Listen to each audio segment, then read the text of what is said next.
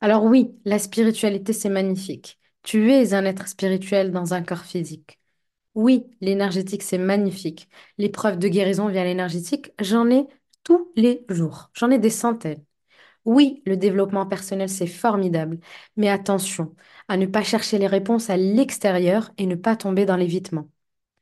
La guérison, c'est un joli mix de tout ça. Mais rappelle-toi que tu es sur Terre, que tu as un corps et que l'ancrage est primordial. Je suis Zainab, fleur du désert.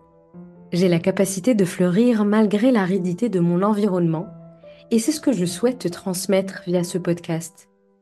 Je suis une coach multipassionnée, multicasquette et ma spécialité est d'allier la spiritualité, le subtil, avec la science et notamment le trauma. Avant d'accompagner, j'ai moi-même cheminé. Je me suis libérée de l'emprise. J'ai affronté mes traumas, fait de nombreux deuils. Et si je l'ai fait, tu es capable de le faire. Ce podcast est là pour te rappeler qu'il est possible de s'en sortir et que tu peux prendre ton envol. Si tu souhaites réguler ton système nerveux, te libérer du stress chronique, de l'anxiété et sortir de tes traumas, tout en parlant spiritualité énergétique, alors ce podcast est pour toi.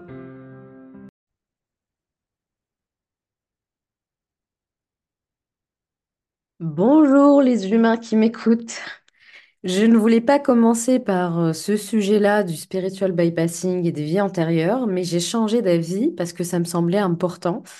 Euh, je voulais commencer par, euh, je voulais que mon troisième épisode soit dédié à quelque chose de plus théorique, mais je me disais qu'avant d'aller dans la théorie, je voulais vous raconter un petit peu mon histoire par rapport à ce que j'appelle le spiritual bypassing. Je vais te parler d'un sujet que j'ai découvert par hasard en 2015, la spiritualité. Quand j'ai fait ma fausse couche à trois mois de grossesse, tu te doutes bien qu'il fallait que je trouve un sens à tout cela. Il fallait en gros que je rassure euh, mon cortex qui ne comprenait pas trop ce qui m'arrivait. Pourquoi moi? Qu'est-ce que j'ai fait au bon Dieu? Pourquoi je suis punie? Est-ce que je mérite pas d'être mère? Qu'est-ce que je dois comprendre de cette injustice? Bref, un milliard de questions, le coup de poignard dans le cœur. Je sais que c'est un sujet très tabou. Je ne, je- j'ai jamais vraiment compris pourquoi, mais les femmes n'en parlent pas. Je sais qu'aux États-Unis, ils annoncent la grossesse dès le test positif. En France, non. Euh, au Maroc, non plus. Il faut attendre trois mois. C'est ce que j'ai fait et quand j'ai eu ma fausse couche, les gens venaient de la prendre. Donc, euh, il n'y avait pas vraiment d'attachement émotionnel de leur part, contrairement à moi qui avais eu le temps de, de penser au prénom, de me projeter, d'imaginer cet enfant dans les bras. Et qu'est-ce que j'avais regretté, je me rappelle à ce moment-là, de ne pas avoir informé les gens parce que je trouvais que les gens étaient limite insensibles à ma souffrance et que personne ne comprenait cette énorme souffrance qu'il y avait en moi. Ce qui a été très dur aussi, euh, c'est que j'avais commencé mon école de naturopathe en étant enceinte, comme deux autres collègues à moi, et j'étais celle qui n'avait plus de ventre rond. Donc, euh, je passais l'année à voir leur ventre s'arrondir, et à chaque fois que je voyais ça, j'étais très contente pour elles, mais en même temps, mon cœur se, voilà, se, se, se- je n'ai même pas les mots parce que je le ressens là en même temps que je vous parle, euh, exploser en morceaux peut-être. Je me rappelais quasi tous les jours de l'injustice que je ressentais. Je n'arrivais pas vraiment à m'en remettre. Euh, j'attendais et je redoutais en même temps euh, le fameux jour supposé d'accouchement. Je sais que si tu as vécu une fausse couche, tu comprends parfaitement de quoi je parle. Quelle torture, j'avais hâte que ce jour arrive, que j'avais l'impression qu'une fois que ce jour allait passer, j'allais plus en entendre parler et je n'allais plus ressentir ma tristesse. Mais euh, bien évidemment, c'était faux. Et donc, euh, pourquoi, pourquoi j'étais torturée, pourquoi je n'arrivais pas à avoir un enfant dans les bras? La fausse couche n'est pas le sujet du podcast. J'en ferai un si, si, si ça vous, si ça vous intéresse, dites-le moi. Mais je souhaitais juste expliquer comment je suis tombée dans la marmite de la spiritualité. Moi qui ai fait des études de finance, de prépa HEC, J'ai été voir plusieurs thérapeutes très cartésiens suite à ma fausse couche. Et puis, je suis tombée sur une kinésiologue. Je ne me rappelle pas du tout comment je suis tombée sur cette kinésiologue. En écrivant le script de, de cet épisode, j'ai essayé de me souvenir, mais sincèrement, je pense que j'étais vraiment trop dissociée pour m'en souvenir. Anyway, elle m'a annoncé que l'âme de mon bébé était encore coincée dans mon utérus. Six mois plus tard, je crois, de mémoire, je n'ai pas trop cru au début à ce qu'elle me disait, mais elle a effectué une libération. J'ai compris plus tard qu'elle était énergéticienne. Je ne savais même pas ce que ça voulait dire être énergéticien à ce moment-là. Et j'ai littéralement senti quelque chose partir en moi. Bien sûr, des fontaines de larmes ont jailli. Euh, je ne savais pas que c'était possible de pleurer autant. Et puis, je me disais que bon, c'est arrivé il y a je ne sais pas combien de mois, donc ça devrait aller. Mais en fait, à ce moment-là, je ressentais que mon bébé était définitivement parti. Elle m'a conseillé de lire certains livres, dont Les Neuf Marches euh, et dont le livre Bienvenue sur Terre de Sylvie Ouellette, ou Ouellet, je ne sais pas comment, comment on prononce. J'ai dévoré bien sûr ces livres et bien d'autres livres, pensant trouver des réponses à ce que je ressentais. Lire qu'une âme décide de s'incarner, qu'il y a un processus, m'a bien entendu fascinée. Mais toujours dans, dans mes quêtes, j'ai entamé euh, plein de recherches. Je suis quelqu'un de très têtu, de très curieuse. J'adore faire l'inspecteur gadget. Euh, je dois d'ailleurs demander à mon astrologue préféré ce que disent les astres à ce sujet, mais en tout cas, c'est quelque chose euh, qui fait partie de ma, personnalité. Je pense que c'est quelque chose qui m'a à la fois euh, permis d'aller dans cette, dans ce spiritual bypassing, dans, dans cet évitement, et en même temps, c'est quelque chose qui m'a réellement aidé à guérir et à aller mieux. Donc, je plonge dans la spiritualité à bras-le-corps, mais vraiment, c'est un peu comme le premier amour. Je suis persuadée que je vais y trouver la guérison de ma souffrance. Et là, je rentre dans une période qui aura duré plus de deux ans, en même temps que j'étais en parcours de PMA, donc euh, procréation médicalement assistée. Et là, je rentre dans une période d'hyperconsommation spirituelle. Je dépensais tout mon argent dans des guidances, des hypnoses régressives, des soins énergétiques, des formations aussi, of course. Bref, un enfant qui, déc- qui découvre Disney, hein, qui découvre vraiment Disney, mais qui ne s'est pas encore rendu dans les coulisses. Donc, je ne m'étais pas encore rendue dans les coulisses, hein.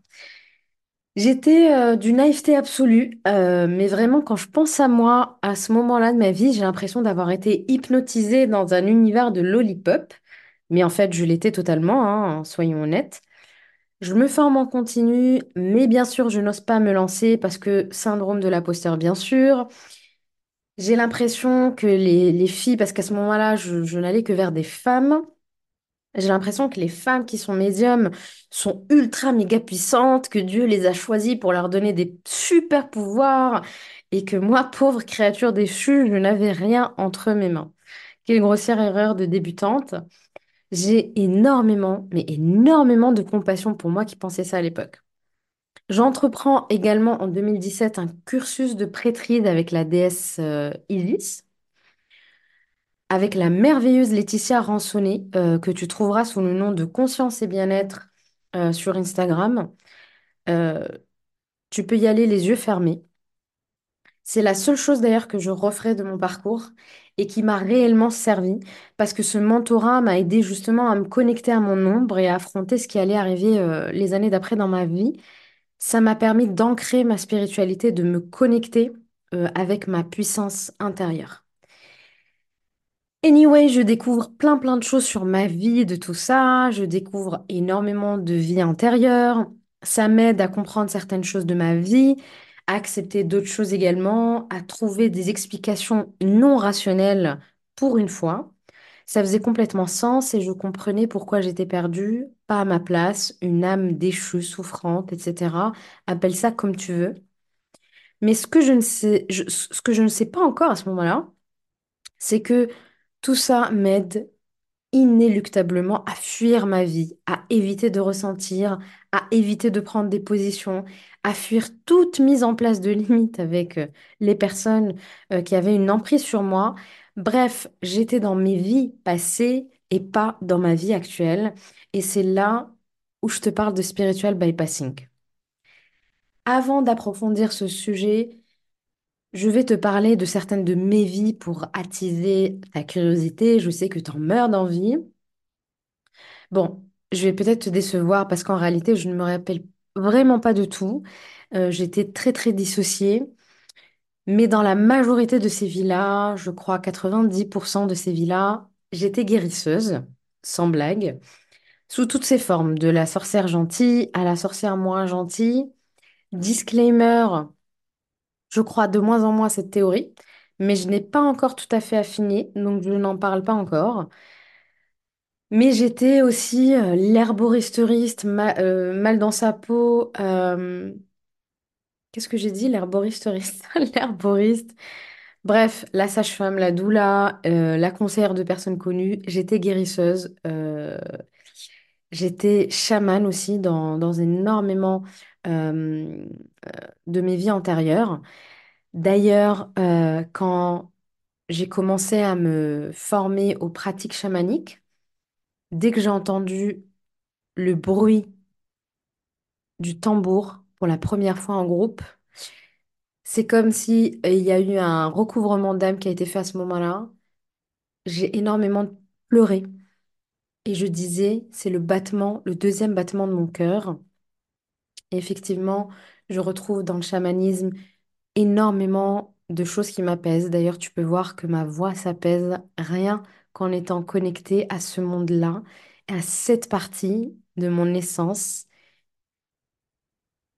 Guérir fait donc partie de l'ADN de mon âme.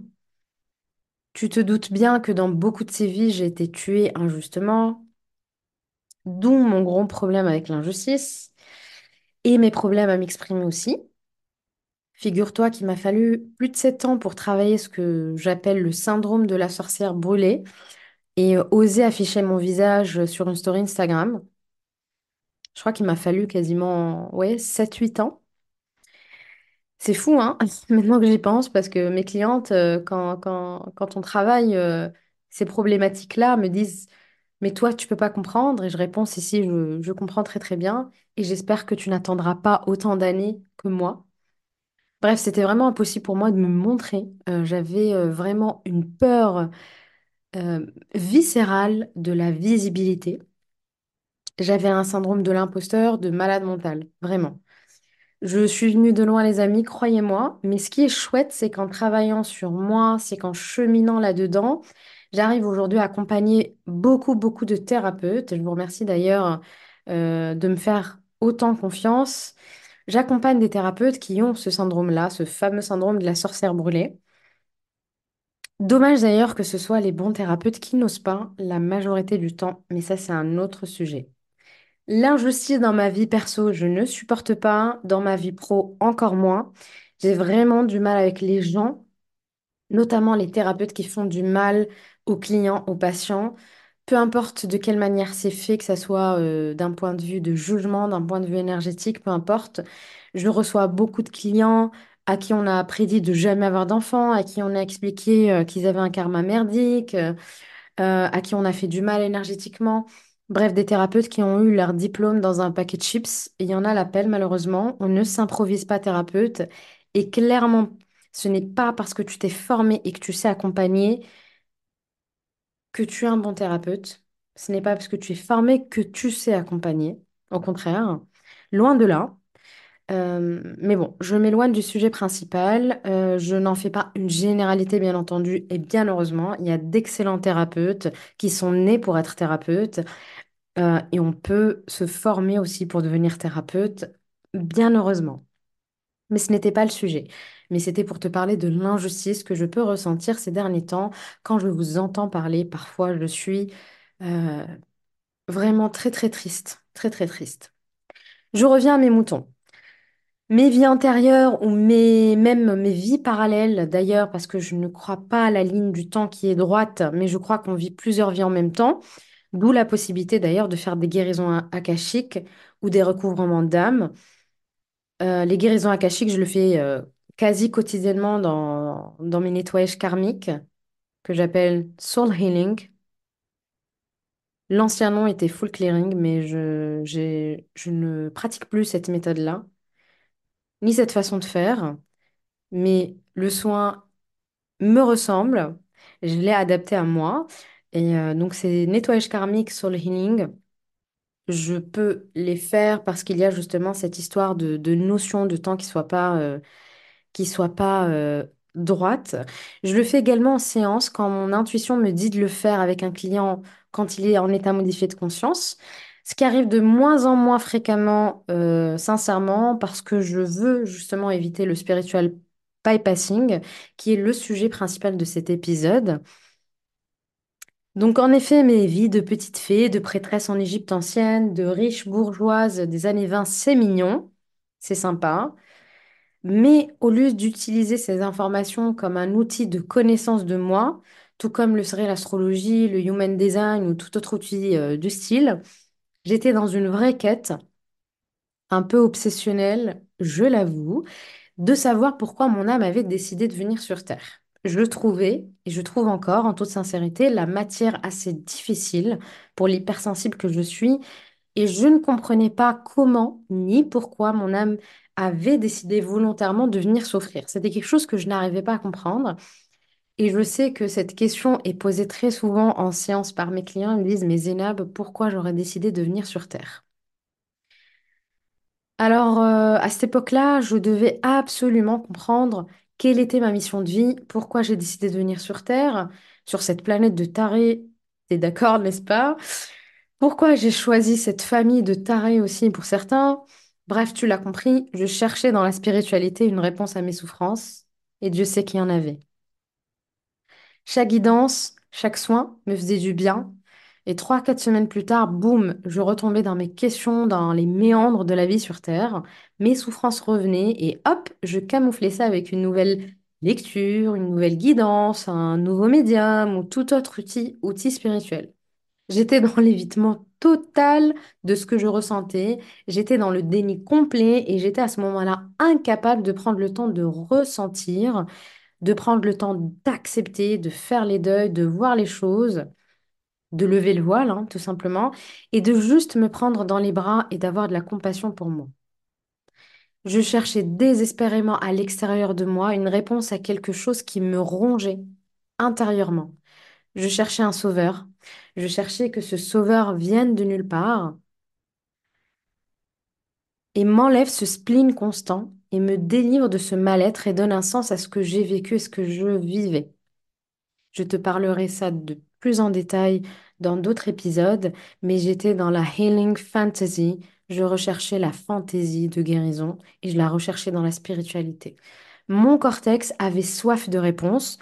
Mon corps avait soif d'un câlin, d'un Zénab, comment vas-tu? De quoi tu as besoin là, ici tout de suite, maintenant? Qu'est-ce que tu ressens? Qu'est-ce que je peux te faire? Qu'est-ce que je peux faire pour toi? J'avais soif de tout ça. Mais moi, je n'écoutais pas ce, ce cri strident à l'intérieur de moi. Je ne pouvais pas l'écouter. J'en étais incapable. Ce cri était bien trop strident pour moi. Et la spiritualité venait à ce moment-là apaiser tout ça. C'était une guérison symptomatique de ce que, que je recherchais en fait et que je trouvais avec la spiritualité. Et je n'allais pas dans la guérison profonde. Le spiritual bypassing, les amis, c'est pour moi un véritable mécanisme de protection. C'est un véritable mécanisme de survie que j'ai personnellement mis en place et que vous êtes sans doute nombreux à mettre en place. Vous connaissez à minima une personne dans votre entourage qui le fait si ce n'est pas vous.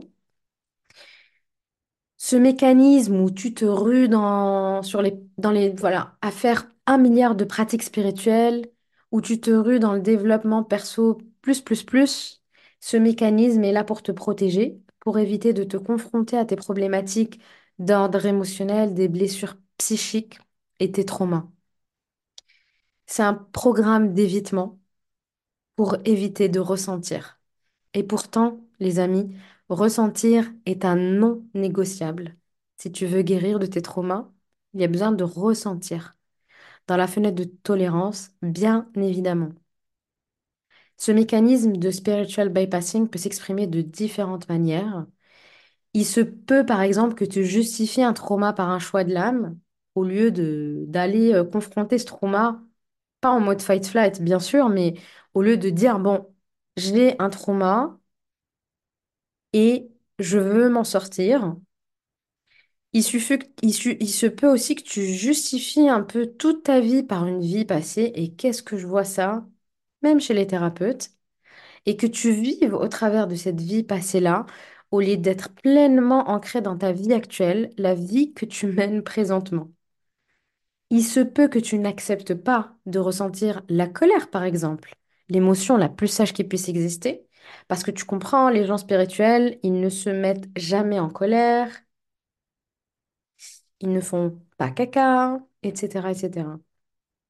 Il se peut que tu refuses de voir la souffrance en toi et autour de toi sous prétexte de vouloir rester lumineux et d'envoyer de l'amour aux autres. En théorie, ces concepts sont OK et même vrais, mais en pratique, c'est tout autre chose.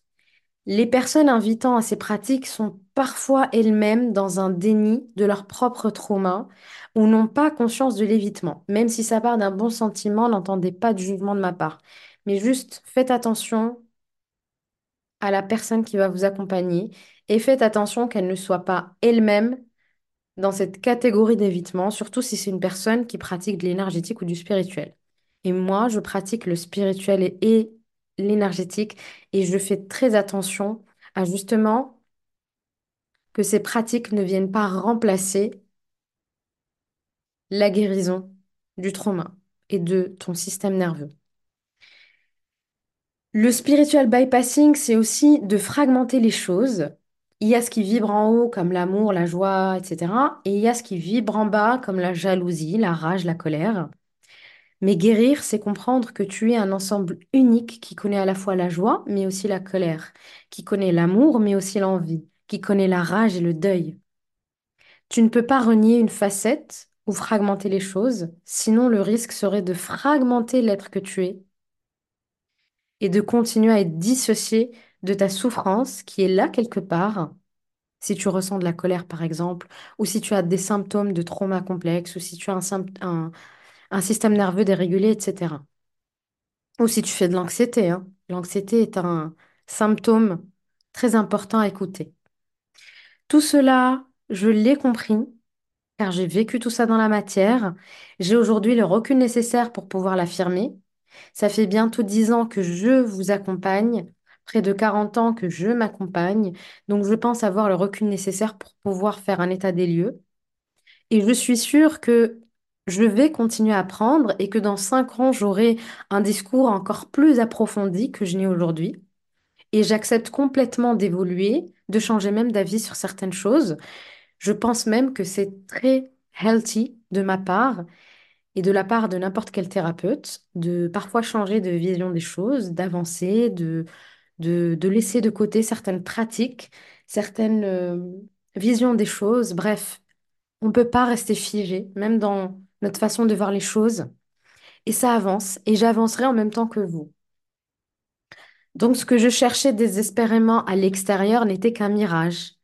J'ai dû l'accepter J'ai même fait un rejet de la spiritualité à un moment, tellement j'étais dégoûtée du monde que c'était. Un monde édulcoré qui mettait parfois de côté les émotions, le ressenti, le corps. Ce n'est pas toujours le, cas, attention, mais moi je parle de mon expérience et de ce que je vois la majorité, euh, la majorité du temps. La vraie guérison a commencé quand j'ai accepté de regarder mes problèmes en face quand j'ai accepté de guérir mon enfant intérieur, et là je te vois venir et tu vas me dire comment on fait, Zéna, pour guérir l'enfant intérieur? Alors, tu prends un coaching avec moi, tu prends le programme de l'enfant intérieur qu'il y a sur mon site, mais ne t'inquiète pas, je vais bien sûr faire un épisode spécial, voire plusieurs, sur l'enfant intérieur. Ça me semble primordial, primordial, nécessaire et, euh, En même temps que je vous dis ça, je ressens vos enfants intérieurs qui me disent oui, oui, oui, oui, s'il te plaît, ne nous oublie pas. La guérison, les amis, a commencé quand j'ai commencé à accepter de ressentir. Et c'est là que mon corps a commencé à me montrer plein, plein, plein de symptômes, comme de l'asthme par exemple, alors que je n'avais même pas d'asthme quand je fumais. comme un pompier. Euh, des allergies, un intestin vraiment pas content, des hormones en vrac et plein d'autres joyeusetés. Bref, j'ai donné enfin l'autorisation à mon corps de ressentir.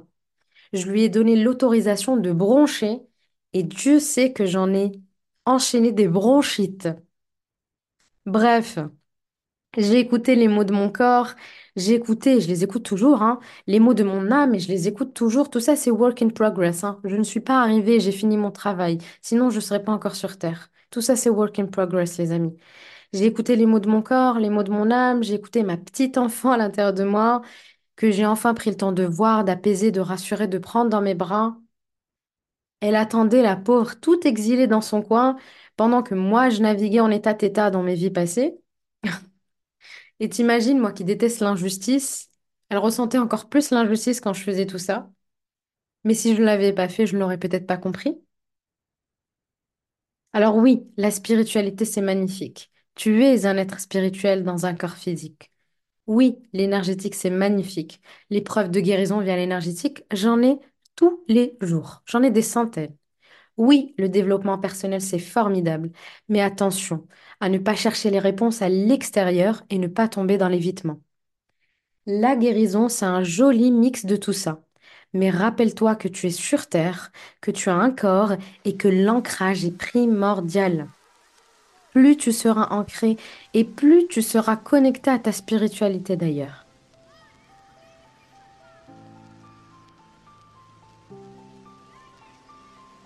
J'espère que cet épisode t'aura plu.